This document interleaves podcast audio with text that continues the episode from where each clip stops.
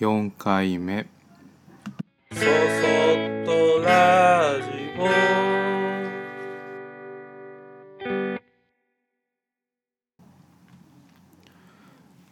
皆さんこんにちは。こんばんは。そそっとラジオ木又俊吾です。今日はほどほどにということについて話したいと思いますうんと我が家はえーとまあ、自宅兼お店という形でお客さんに来てもらってるんですけど、まあ、たまにすごいこだわりのお家ですねとか生活スタイルですねっていうふうに褒めてくださる方がいらっしゃいます。でまあもちろんあの生活スタイルっていうものが一つの宣伝媒体でもあるのでこだわってるように映見えるような切り口でも僕らも切ったりはしてるんですけどもじゃあ実際僕たちがたくさんこだわってこだわってこだわり抜いて生活をしているのかっていうとそういうわけではありません。でうんなるべく自分たちが心地いいなとか、うん、無理なく毎日やれるような状況にしていっています。で毎日毎日そういうことを考えて少しずつ変化があったり、うんまあ、模様替えのようにマイナーチェンジしたりとかそういうことをしながら暮らし方が変わりつつ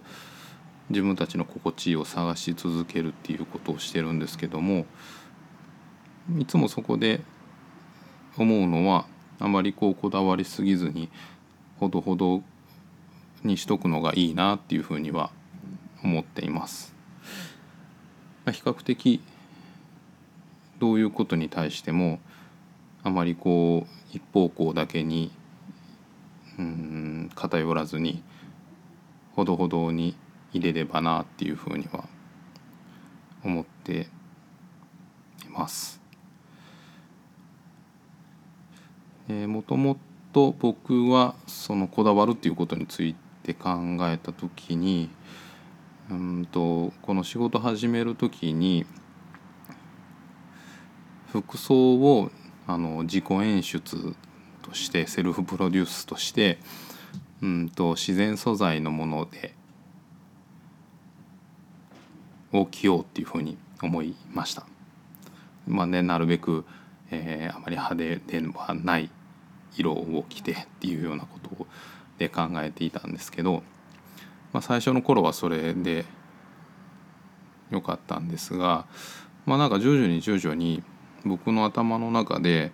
自然素材以外はなんか良くないものなんじゃないかっていうふうに思うようになってきたんですね。うんなんかこう自然素材至上主義みたいななんか原理主義者みたいな 感じでそれ以外はなんか認めれないなっていうふうになんかどっかで思って。でよく考えるとその頃っていうのは服を買いに行くのも億劫だったしなんか選ぶのも楽しくなかったしもちろん着る着るのもそんなに楽しく着てないような状態だったなってと思うんですけどどうもそういうことにはあまり気づけずうん自分がいいなっていうふうに思う気持ちよりも自然素材であるっていうことのくくりこだわりではまあこだわりではなくもうそこまでいくとうんと囚われてる状況になっちゃったんですよね。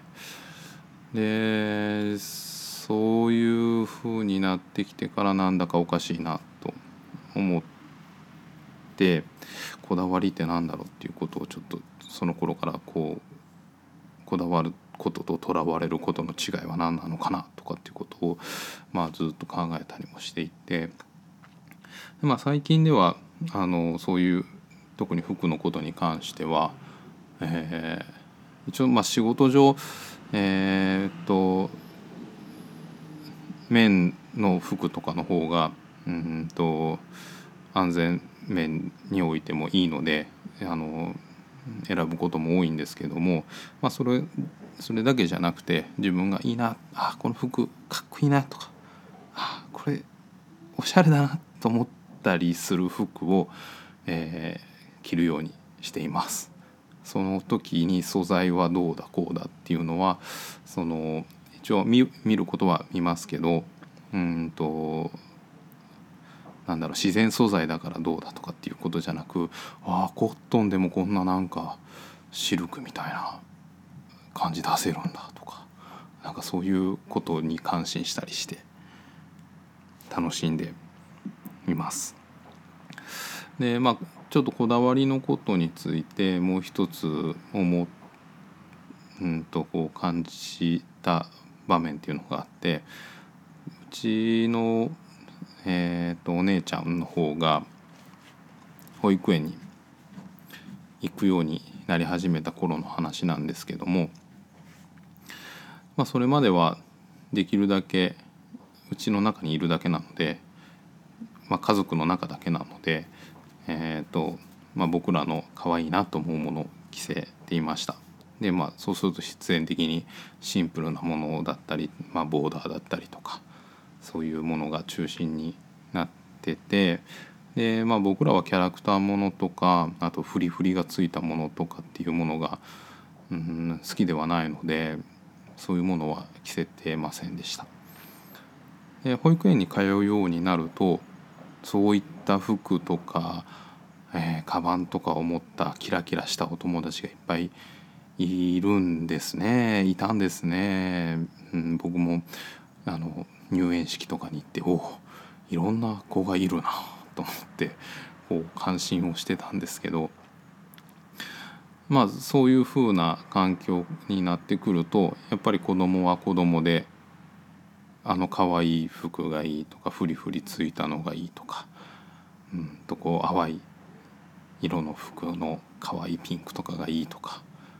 キャラクターのついた服が T シャツがいいとかそういうのが欲しいとかっていうふうに言うようになってはきたんですけど、まあ、どうしても僕らとしてはなんかそのキャラクターの服かとかっていうふうに思うところがあって、まあ、もしかしたらこの「そそっとラジオ」を聴いてくださってる方の中でも同じようなことを思われた方もいるかも、ね、そういう経験をされた方もいるかもしれませんが。ああそれはちょっと嫌だなと思いつつでもやっぱり子供は子供の世界があるから親のその価値観だけで全てを、うん、決めつけて拒否するのは嫌だなっていうのもあったので、うんと手はじ手始めにというかひとまずハンカチだけをえー、っと4人ぐらいで悪い怪獣みたいなのと戦う女の子のキャラクターのものに変えてあげました。でその頃は僕があの娘を保育園に連れて行ってたので、まあ、保育園に連れて行って、まあ、あのそこを保育園の園内に入ったら娘の友達がいてもう友達と会うなりカバンからそれを出しハンカチを出して「このハンカチ買ってもらったの?」って言ってとても嬉しそうに見せてたんですよね。であなんかそれを見た時にとてもこううん。心打たれたわけじゃないんだけどああそうかこういう友達とのコミュニケーションの取り方もあるんだっていうのにちょっと僕はひどく感心してでまあだからといってこうキャラクターの服がどんどんどんどん増えたってわけではないんです、まあ、そういうのはもうずっと買わずにはいったんですけどあなんかこう大人の価値観だけを押し付けるのは良くないなっていうふうにその時思ってそれから、まあ、できる限り娘、まあ、子供たちですね子供たちの意見はまあ合ってる合ってない別にして一旦聞いてみようっていうふうに思うようになりました。で一旦聞いてそれが僕自身が僕僕というかまあ親があまあそれはそれだったらいいかなと思えるか思えないかっていうことで判断するようになりましたね。だからあれも結構うん今でもああなんかすごいなと思った場面の一つだったような気がします。ねまあ、そういうこうなんかこうこだわるっていうことのうんとちょっとこう言い方が難しいんだけどうんとこだわりを持つってとても大事なように扱われる気がするんですよね。あのテレビだったりうんとまあ雑誌だったりとか。ででも本当にこだわるっていうことが大事なのかなっていうふうにそういう経験をしていくと僕は思うようになってこうこうじゃなきゃいけないもちろんそういうこううんとすごくうんなんだろう。業界とか世界の最先端で戦っていってるような人であれば自分自身っていうものを最大限に生かすために自分の考えたことで突っ走らないといけないことっていうのは多々あるかもしれませんけど一般人が普通に生活している中でそこまでのこだわりを持つ必要があるのだろうか。もちろん趣味の中でこだわるっていうのはとても楽しいことだと思うので面白いなと思うんですけどうんとこうじゃなきゃいけないのっていうことをうんなんか他人に押し付けてまでやらないといけないことってどうなんだろうなって思うようなことがあの僕の中ではよく思うんです。まあ、その割になんかこうこだわったものっぽいものを作って販売してるのでなかなか説得力がないかもしれませんが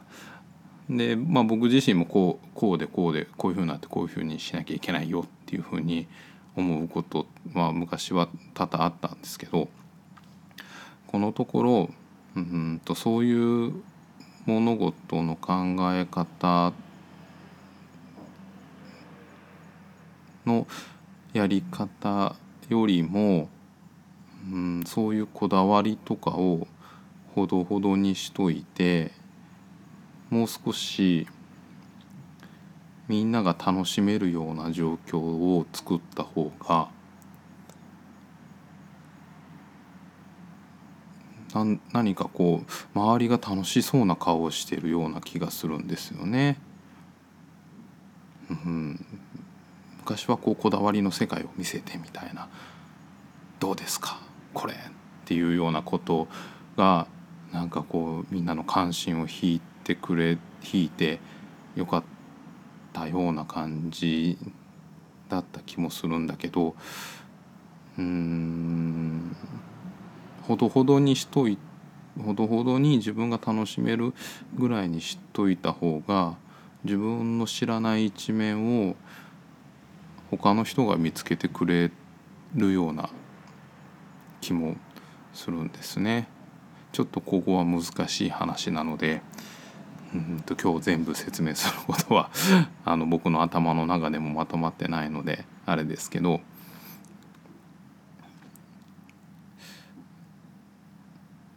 なので、うん、まあ、今日はほどほどにっていうことについてあの話しているんですけどそんなにこう外の世界自分以外の人を見るとすごいなと思う人はもちろんたくさんいるけどもうんと一番いいのは自分たちに合った自分たちのペースで楽しめることを楽しむっていうことなんじゃないかなっていうふうに思います。それが、まあ、僕の言葉で言うとほどほどにっていうことなんじゃないかなっていうふうに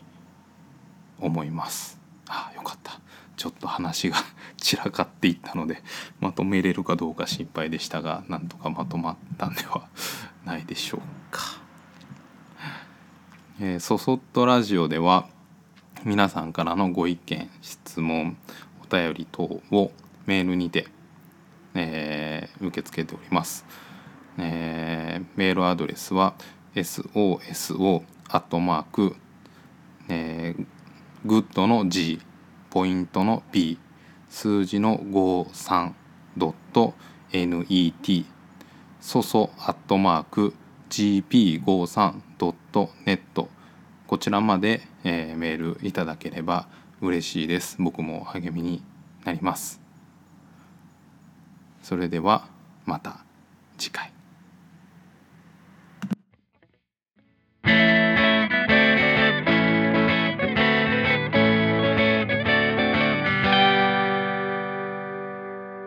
そそっとラジオ。